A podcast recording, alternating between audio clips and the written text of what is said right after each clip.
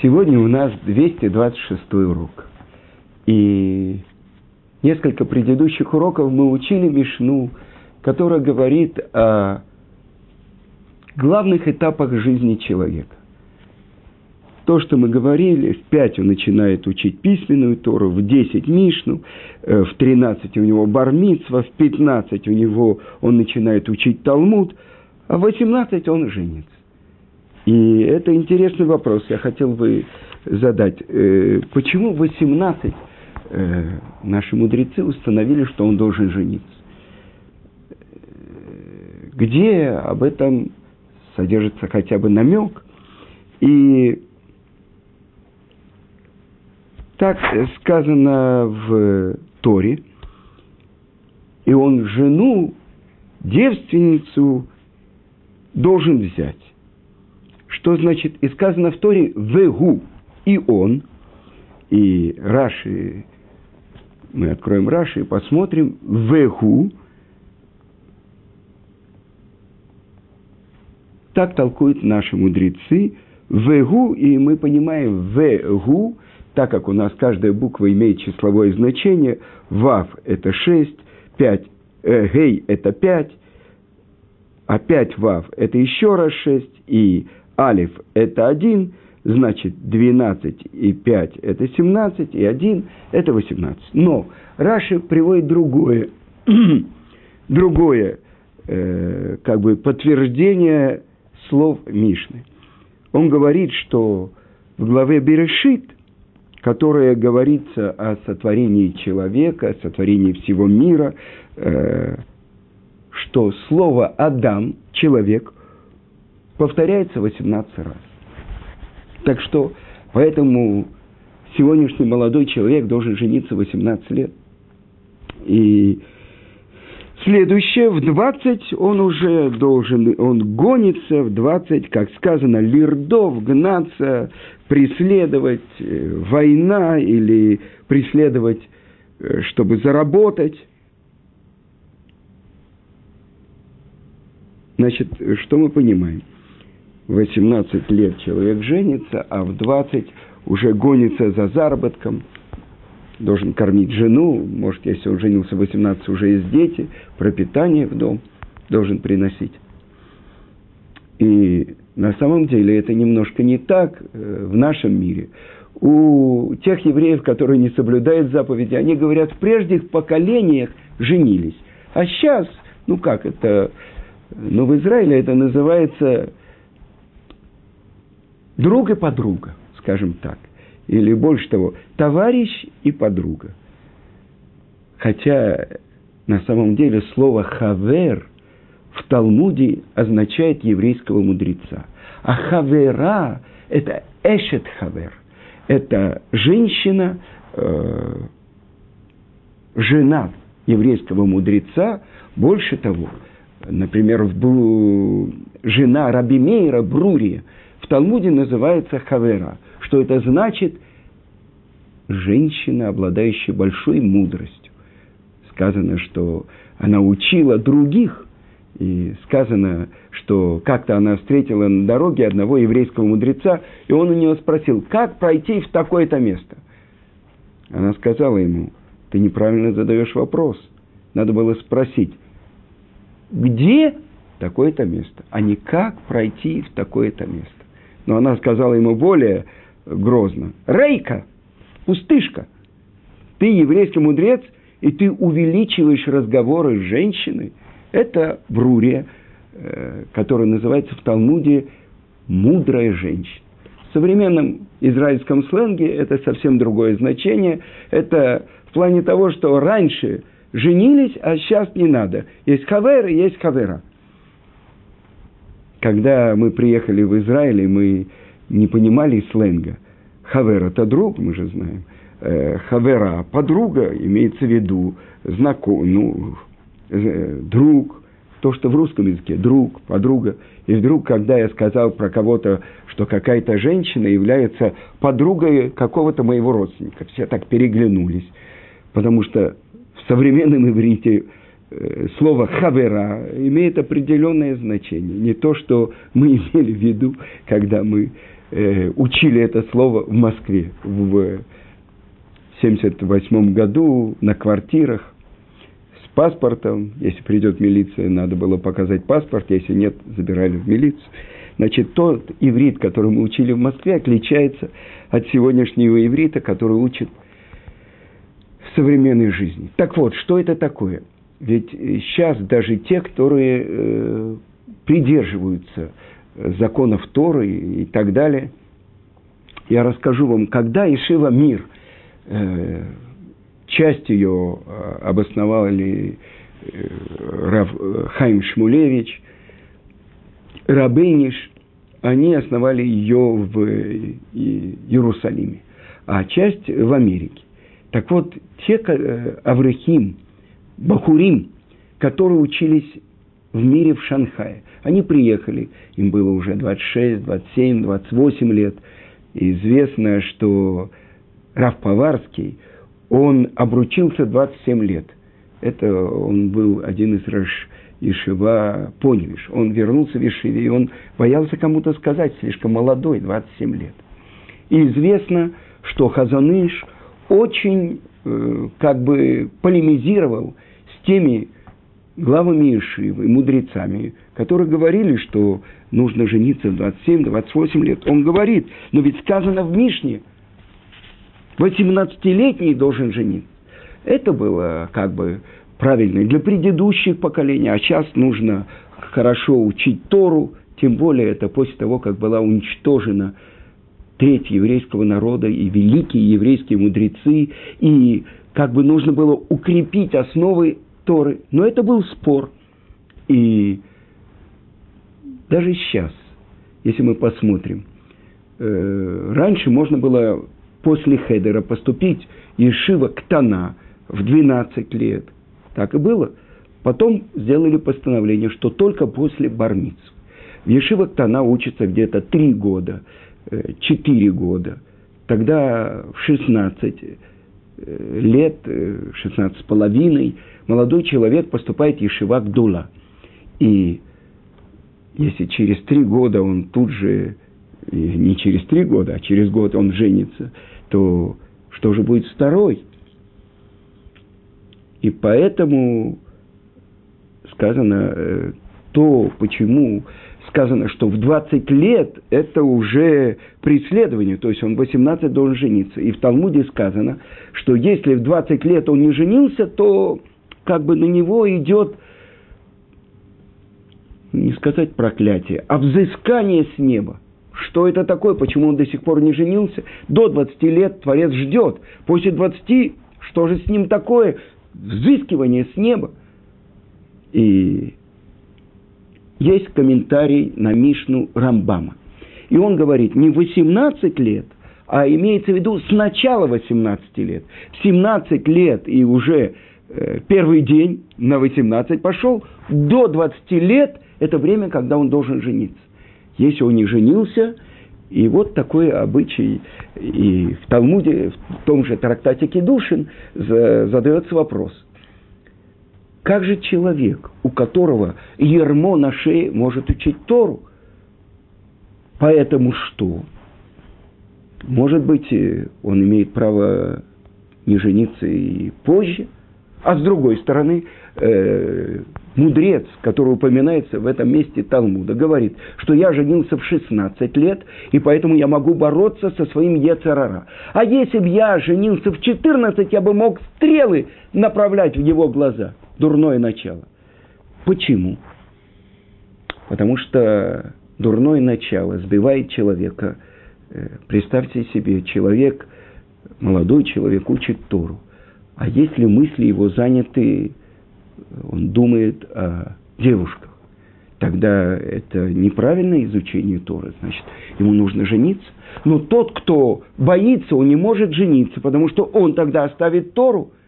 И это то, что современные главы Ишив говорят, что как минимум пять лет должен молодой человек учиться, чтобы углубиться в Тору, чтобы это был прочный фундамент, чтобы уже с этим дальше он начал строить свой дом.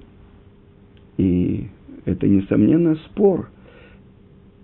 Хазуныш говорил, то, что наши мудрецы постановили, то, что написано в Талмуде, надо исполнять. И поэтому я слышал, есть такой обычай у тех, кто учится в Ешивах. В ночь с 19 лет, когда им должно исполниться 20, они устраивают мишмар. Что это такое? Они всю ночь изучают Тору, чтобы показать, мое сердце связано с Торой. Поэтому я хочу еще продолжить изучать Тору, чтобы вот это взыскание с неба не опустилось на него. 20, до 20 лет, сказано в Талмуде, Творец ждет. Если он не женился, так он взыскивает. Так вот, человек, который посвящает себя Тору, ночь, всю ночь он учит Тору. И мой старший сын рассказал, что так в Ешиве он и делал. И они с Хеврутой, с другом учились всю ночь, чтобы с неба не было взыскания. А с другой стороны, мы выросли вне Торы. И, казалось бы, на нас похожи современные нерелигиозные евреи. Чем они занимаются? И мужчины, и женщины. Карьерой, э, кончить университет, хорошо устроиться, э, может быть, сделать степень. Вот тогда уже можно думать про то, чтобы э, связать свою судьбу с кем-то. Но это выражение, эти еще из того поколения, когда женились. Вы понимаете? Тогда что? Современный мир предлагает другой вариант. Ешь, пей, завтра умрешь. Получай удовольствие. Э, где больше удовольствия? Там влечение сердца человека, а не ответственность. Ведь когда, я хочу вам сказать, у человека, не дай Бог, нет руки. Он все время ощущает свою недостаточность. Сказано, что кто мог получить Тору у горы Синай? Те, которые вчера были рабами. Потому что по определению, кто называется свободный? Тот, кто занимается Торой. Так э, только тот, кто знал, ощутил вкус рабства, он может ощутить вкус свободы – и это то, что говорит Творец. Не рабы рабов Израиль, но мои рабы. Что это значит мои рабы? Мы переводим это как свободный, Бен Хорим. Так раб или Бен Хорим? Нет. Человек, который получил Тору и связан с ней, он может выйти на свободу и не быть рабом. Кого? прежде всего своего собственного Ецерара. Потому что когда человек раб своих страстей, он не имеет никакого отношения к свободе выбора. Потому что быть свободным – это только тот, кто занимается второй. Так вот, это то, что я хотел сказать про тех, кто женится в 18 лет. С другой стороны, Э, я был на свадьбе, это женился молодой человек, сын моего друга. И я привез на эту свадьбу моего учителя Равицка Казильбера, он должен был делать хупу, ставить хупу. И он сказал, какая святая свадьба. То есть то, что написано в Талмуде, впрямую. Ему было 18 лет, ей, он родился в Москве, она, девочка, была из Йемена, ей было 16 лет. Святость – это отдаленность от запрещенного.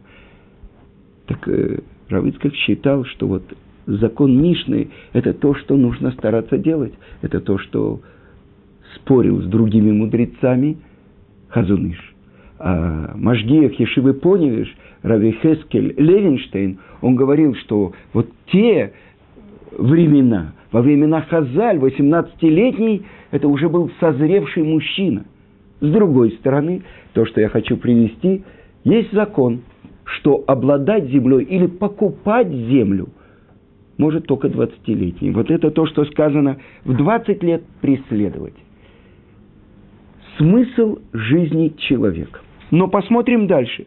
В 30 лет сила – в 40 постижение бина, то есть из того, что ты получил от своих учителей или выучил из книг, сейчас наступает время ты созреваешь физически и, главное, духовно, чтобы сделать свои собственные выводы. Раша объясняет, что такое бина. Лауци давар беток давар.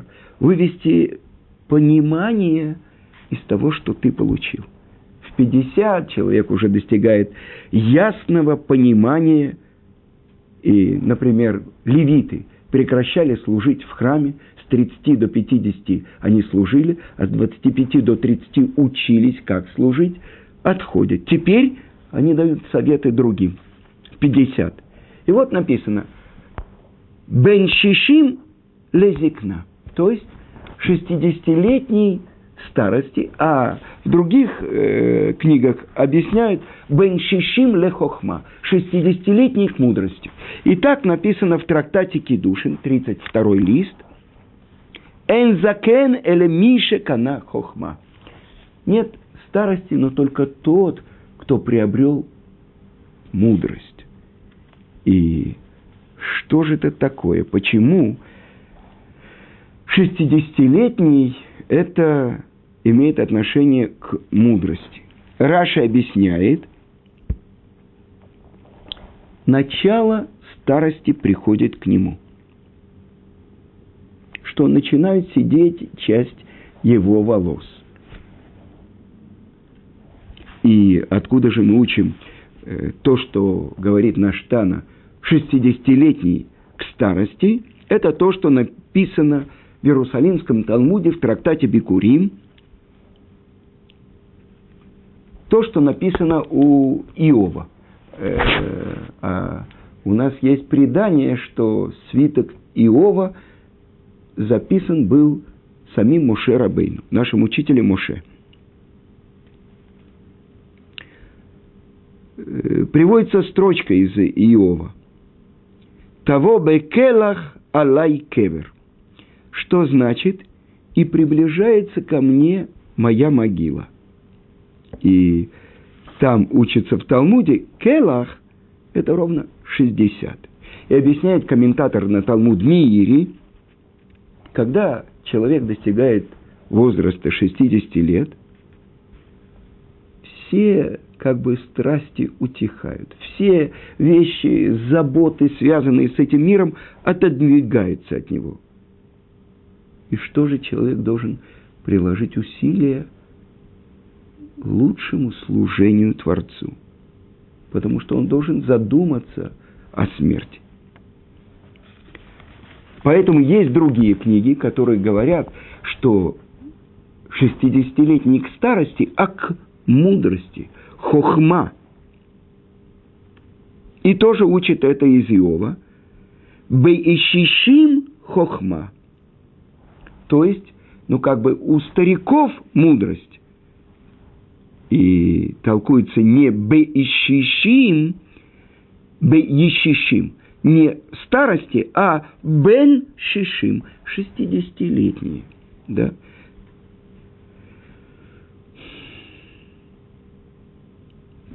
А другой комментатор, Тосфот Йомтов, он объясняет, что то, что здесь написано в нашей Мишне, то, что у нас написано, к старости, старость и имеет в виду мудрость. Потому что нет, э, не читай мудрость, но не читай зикна. Кто такой закен? Тот, кто приобрел мудрость. С другой стороны, э, закен, зе кана хохма – этот приобрел мудрость. С другой стороны, если тот, кто приобрел мудрость, он может быть и 12-летним мальчиком. А у нас есть заповедь Лифней Саиван Такум. Перед сединами вставай. А это следующее. Это в 70 лет. В 70 лет надо вставать. Ну, значит, в 60 лет что это такое? Это начало седых волос. А седые волосы – это как бы напомина... посланники, напоминающие нам про то, что скоро приближается наш час. И действительно, вот это то, что пророчески видел еврейский народ посередине пустыни, э, во время дарования Торы – как герой, могучий герой, ведущий войну. черные волосы бороды, черные волосы на голове. А когда Творец, дающий Тору, как старец, восседающий на троне, седые волосы, седые, седая борода, изменение цвета. Черный, как вороное крыло, белый, белый цвет. На самом деле белый цвет соединяет все цвета. Но белый обычно это милосердный. Это тот, кто умеет прощать, умеет понимать другую сторону. Так вот, это то, что напоминание о смерти. С другой стороны, давайте вспомним, ведь э, то, что написано в Торе, э, особенно когда идет рассказ о наших працах, это ведь знак на поколение, то есть Маасе а вот Симан Лебаним. Все то, что происходило с нашими працами, это знак на века для их потомков, для сыновей. И тогда посмотрим.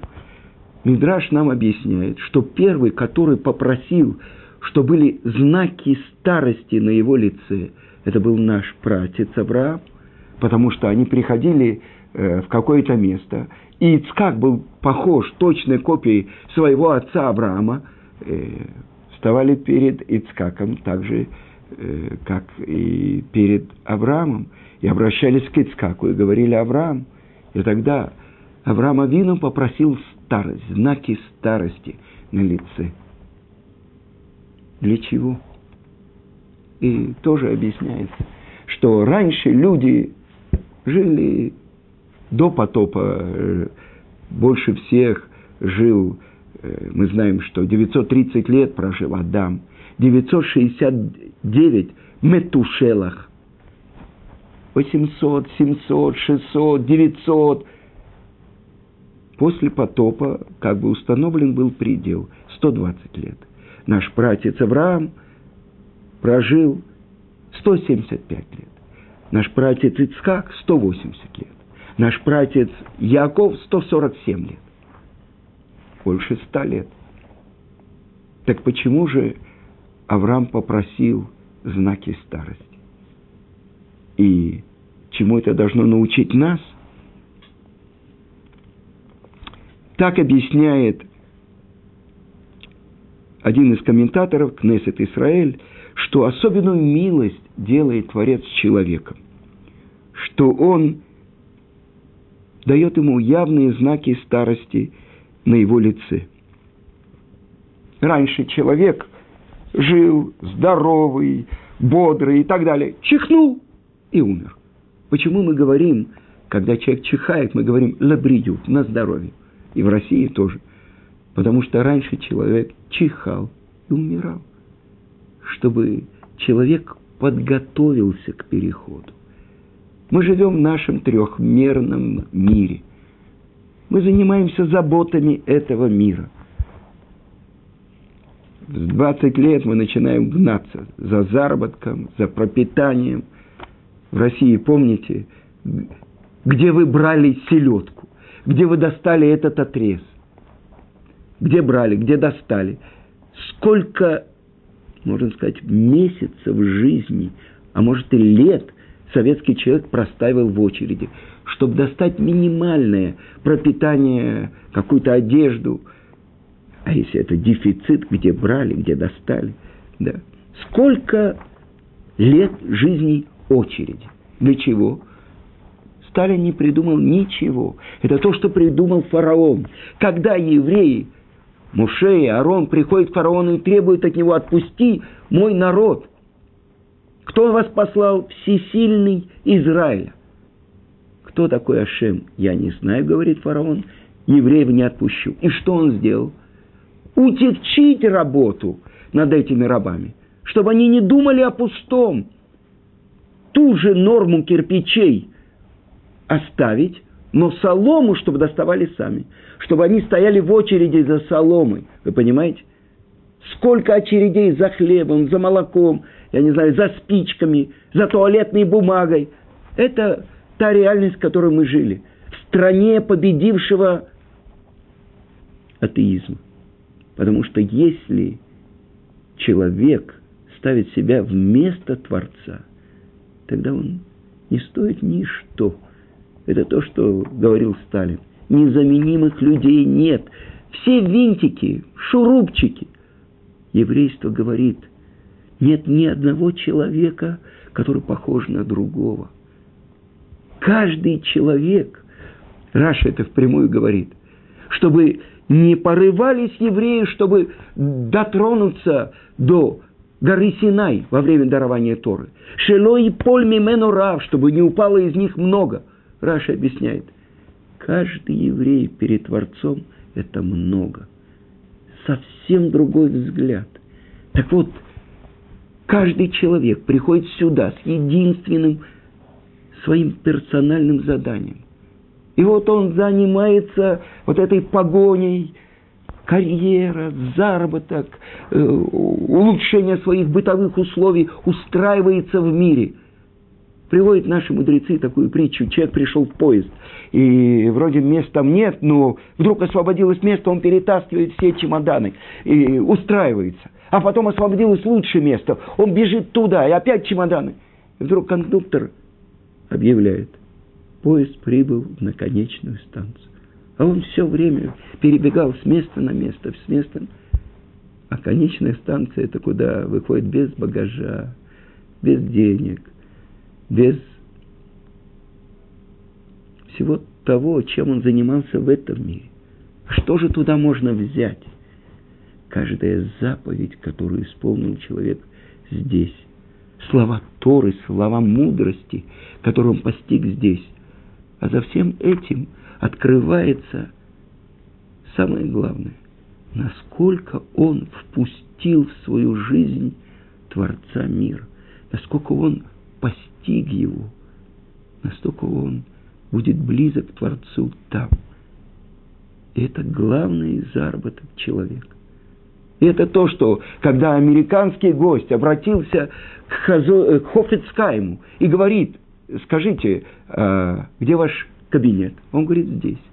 А где ваш салон? Здесь. А где ваша прихожая? Здесь. Как вы такой большой еврейский мудрец, и вы живете, вот эта одна комната, все? И тогда Хофицкайм спросил у него, а где ты остановился? Я в гостинице. И сколько у тебя комнат? У тебя есть салон? Э, нет. У тебя есть э, прихожая? Нет. У тебя есть кабинет? Нет. А что же есть? Одна комната, и кровать, и умывальник, и туалет. Как? Ты же такой богатый американский еврей. Но я же здесь проездом. И я здесь проездом, ответил ему Хофецкай.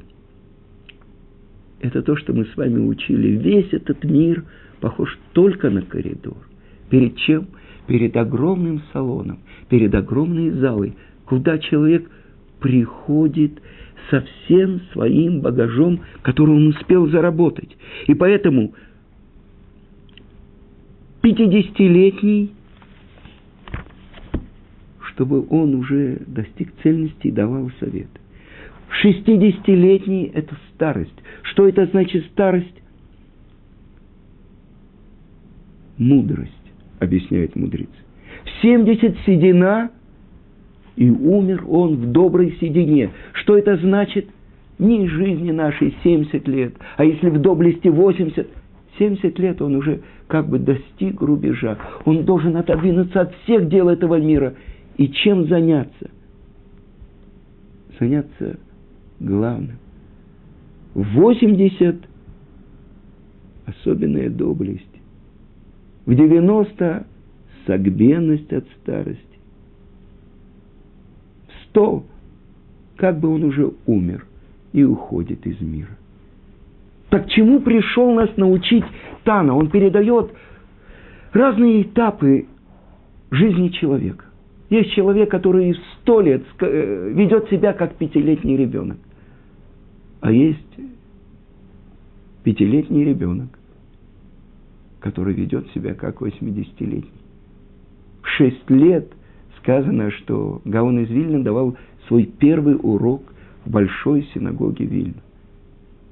От чего это зависит? От того, что человек берет из мира. Он гонится за той морковкой, которая висит перед его носом. и всю жизнь он может за ней гнаться. Умирает человек, и даже половину из того, к чему он стремился, он не может взять с собой. А с другой стороны, человек может достичь главного. И это то, что мудрецы сказали. Маленькая строчка, а в ней все. Бехоль драхеха даэгу. На всех твоих путях постигай его. Это главная учеба, которую мы должны выучить из этой Мишны.